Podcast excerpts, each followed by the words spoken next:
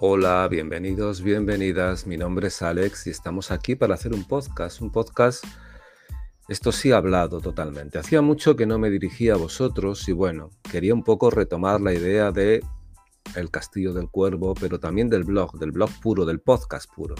Quería referirme un poco más. Han pasado muchas cosas. Han pasado muchas cosas, nos hemos marchado prácticamente ya nos hemos cepillado prácticamente medio año, estamos entrando periodo de vacaciones, ha habido unas elecciones,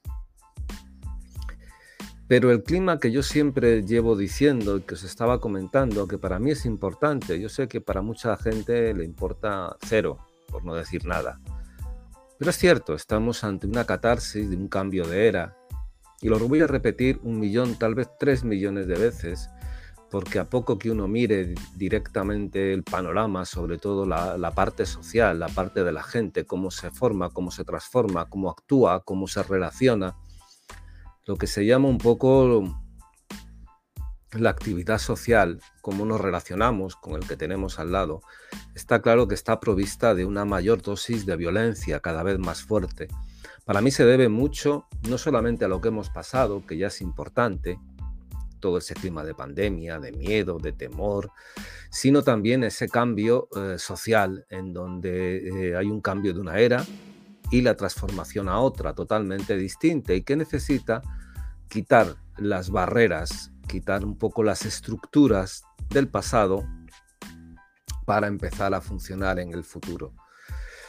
Y está muy claro que eso nos lleva precisamente a ese tipo de entorno y de ambiente. Para mí no es nada menor pues ese clima político donde se busca el enemigo, violencia, violencia verbal, que para muchos puede significar que es debate. No, detrás del debate no, hay una violencia absoluta que trasladado a la calle pues actúa directamente en cómo se en cómo reacciona la gente. La gente, fijaros que ya no habla, no conversa, no debate, agrede directamente. Y eso no solamente es en la situación política, eso es en todo en general. O sea, alguien, eh, por lo mínimo, la reacción primera no es querer defenderse bajo un, un discurso o querer convencer al otro, es agredir al otro, machacar al otro. Para mí no tiene nada que ver ni con la parte cultural, ni con eso que llaman eh, machismo, ni nada por el estilo, sino sencillamente que estamos entrando en una crisis absoluta tanto de valores como de actitudes. Para mí es muy importante la secuela que nos ha dejado, porque todo este tipo de catarsis no puede venir si no hay una estructura de que se vayan procesando cosas. El miedo, el temor, eh, Empíricamente está demostrado que las sociedades más temerosas, más miedosas, se vuelven más violentas. Y evidentemente está claro que eso está pasando en la nuestra. Eh, después también me parece irracional el mensaje político. Me da igual, izquierda, derecha, centro, arriba, abajo, al medio, como se quiera, porque ahora mismo hay una secuela de entidades políticas tremendamente especiales y que para mí no son no, actúan de la manera correcta. No actúan de la manera correcta porque aunque ellos piensen que están en una parte donde necesitan lanzar ese mensaje, eh, la gente, pues fijaros cómo lo está tomando, ¿no? Violencia, temor, miedo, se está generando, lo están generando ellos de una manera absolutamente imprudente y que después se refleja en las actitudes de la gente. Actitudes de la gente en una sociedad donde los valores se siguen destrozando. Creo que no hay amor a la vida, creo que no hay respeto a la vida propia. Entonces, ¿para qué vamos a pensar en la vida de los demás? Eso para mí está claro. Eso se ve constantemente. Lo de las enfermedades mentales, eh, para mí es cierto. Hay un problema a nivel mental, a nivel de salud mental tremendo. Tremendo en todos los sentidos. En global, actitudes que son propias de personas que deberían tener no solamente un tratamiento, sino un internamiento, o sea, estar internados directamente. Personas que son peligrosos tanto para ellos como para los demás. Están por ahí rondando sueltas y es cierto que es bastante complicado y bastante difícil poder estar en todos los casos. No somos locos, es imposible, pero también es cierto que no existe ningún tipo de protocolo a nivel de salud mental a una parte personal. O sea, personas que a lo mejor están con tratamientos, que han dado ya señales, que tienen estigmas de lo que pueden hacer, están absolutamente, pues como hay puestas como sueltas. Y digo sueltas en el sentido de que no están controladas, no es que estén, de hecho, tengan que estar encerradas, pero sí tienen que estar controladas. Y evidentemente no hay ni medios, ni personas, ni gente. El psicólogo, o lo que es la parte un poco más profesional, está también estigmatizado, curiosamente. Curiosamente. En los centros de salud mental, igual que hay un médico eh, general, debería haber un psicólogo. Debería haber un psicólogo. Debería mayor, eh, una mayor atención social desde las comunidades desde los ayuntamientos hasta también, evidentemente, también el Estado. El Estado no puede lavarse las manos ante lo que nos está pasando y no puede funcionar simplemente como actúa en las comunidades. El Estado tiene que ser como un referente y, eso no se está haciendo. A mí me hace gracia que si eh, estamos en contra, o sea, hay un, un, gobierno que está en contra de la parte más liberal, de que el Estado debe de no existir, pues tenga, por ejemplo, lo que es la parte de la salud absolutamente como hueca no hay una ministra de salud, de sanidad. Hay alguien representativo, si acaso. Le han dado todo el poder a las comunidades con lo que ello conlleva directamente, que, bueno, que no hay ninguna, ningún plan global que se está ahora mismo demostrando, por ejemplo, en la parte de los médicos. No existen. Eh, faltan médicos y no hay ningún plan global que tiene que ser un plan estatal precisamente para aliviar ese tipo de situaciones, pues ya para no hablar de lo que es la salud mental. A mí me da risa y me da pena, me da verdadera pena. Y digo pena porque me parece increíble que esas cosas no se estén viendo y valorando. Entonces te enfocan imágenes de vez en cuando de un hombre dando una paliza tremenda en el, metro. Pero fijaros eso salió hace poco en el metro de Barcelona, pegando, un hombre pegando a un, transexual, que después habría que ver si le conocía, si no le conocía, en fin, habría que ver. Pero lo que me marcó tremendamente es que ante esa paliza en un metro lleno de gente, nadie, prácticamente nadie, ayudó a esa persona a quien le estaba dando este hombre la paliza. Nadie. Se apartaban, se iban eso ya genera una escala eh, hacia dónde vamos. Y da igual que salgamos por las redes cantando y que salgan por las redes, que, que parece que vivimos en el mundo del TikTok, donde todo parece maravilloso. Y que pensamos porque haya 30 vídeos donde haya gente cantando y moviéndose que somos felices y somos una sociedad tremendamente infeliz. Hay unos desastres que están ahí a nivel social que están tremendamente fuertes familias absolutamente destructuradas, abandono de estudios, que se ve además fuertemente implementado, donde ha habido un bajón en, la capacidad en la capacidad organizativa de, los estudios, por mucho que se hagan leyes maravillosas que después no sirven de nada. Mire, hay que preparar a la gente y no solamente se tiene que preparar en temas sexuales, sino hay que prepararle a nivel, a nivel social, a nivel de estudios, y hay un abandono tremendamente abrupto y tremendamente fuerte que está generando todo ese, todo ese mare magnum. Si a un chico de, 15, de 16 años prácticamente se le abandona en cuestión de que ya no estudia, ya no, no genera ningún tipo de comportamiento social, ni se educa, y se le mete directamente a un mundo supuestamente de trabajo, que después siempre hay esa barrera, hasta que tienes los 18 no puedes encontrar trabajo, te encuentras con 15 que ya has abandonado los estudios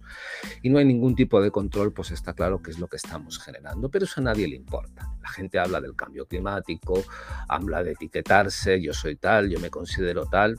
Bueno, pues, pues así vamos. No, no, no, es de extrañar ese tipo de cosas que estamos viendo reflejados en vídeos constantemente en vídeos virales, donde la gente se dedica más a tomar fotos, a tomar vídeos que a actuar. Es el mundo global.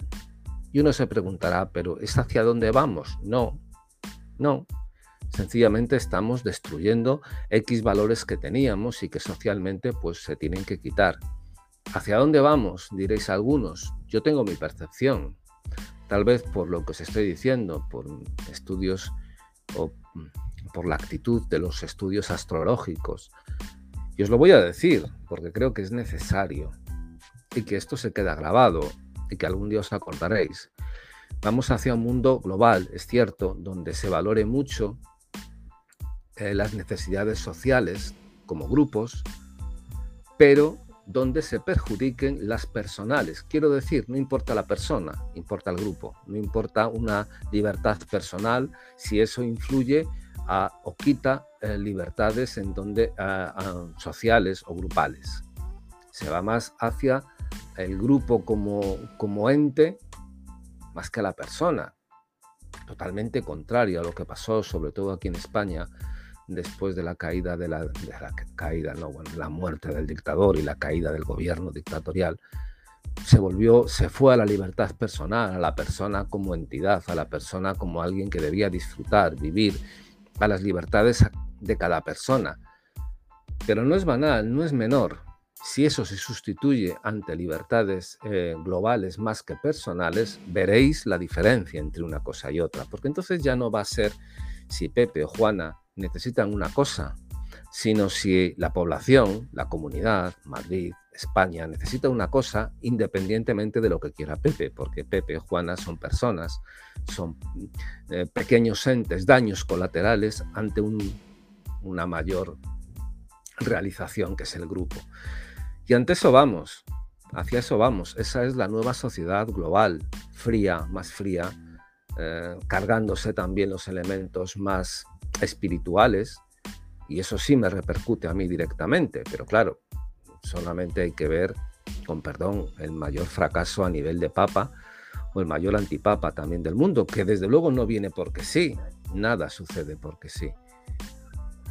Mm, todo viene en un conjunto de cosas y eso lo iréis notando y lo iréis viendo. Eh, martes 13. Yo quería hablar solamente del martes 13, pero esto es lo que pasa cuando te pones con un micrófono. Al final vas mm, rememorando cosas, vas rememorando situaciones, imágenes que te van viniendo. Y verdaderamente me da verdadero miedo. Sí es cierto, me da verdadero miedo hacia dónde estamos llegando. No entiendo que nadie paralice nada, no entiendo que nadie se plantee, los que pueden plantarse, que a nivel es el nivel político, porque el nivel social está perdido directamente.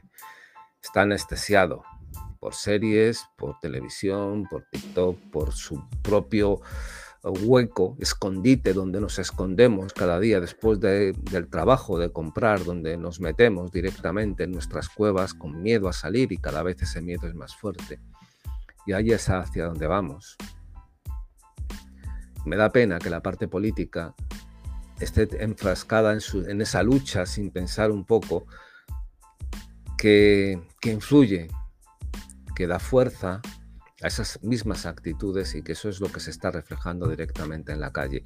Ya no me preocupa, antes me preocupaba mucho lo del martes 13 como un día infausto. No, me da igual, creo que los días ya no son faustos, infaustos, los hace cada una de las personas. Me preocupa más hacia dónde estamos llegando, hacia dónde estamos tirando, y cuál va a ser el resultado. Hoy, en este martes 13, que para mí ya digo, ya no representa un día de mala suerte, ya no tengo ese mal augurio del martes 13, solamente os puedo decir que hay que cambiarlo. Y es un mensaje dirigido a los únicos que pueden, la parte política, la parte social yo creo que está vendida, perdida directamente. Vivimos con etiquetas, vivimos con no puedo decir esto, Vivimos en un entorno que nos han metido las nuevas inquisiciones, me da igual que ahora no sean religiosas, que sean de otro tipo, pero son igual de inquisitorias. Estamos perdiendo libertades, estamos perdiendo... Estamos perdiendo, fijaros, algo que se defendió en un momento determinado, que es la libertad de expresión. Y estamos generando lo que os dije, el orden grupal, comunidad, antes que lo personal una persona no puede decir una cosa porque puede afectar al grupo, aunque esa cosa no, no tenga el sentido que se la quiere dar. Si suena mal, va contra el grupo. Eso es uno de los primeros síntomas. Habrá más. Sé bueno, sé malo, sé muy feliz, pásate lo mejor que puedas este martes 13. Y un pequeño consejo antes de irme.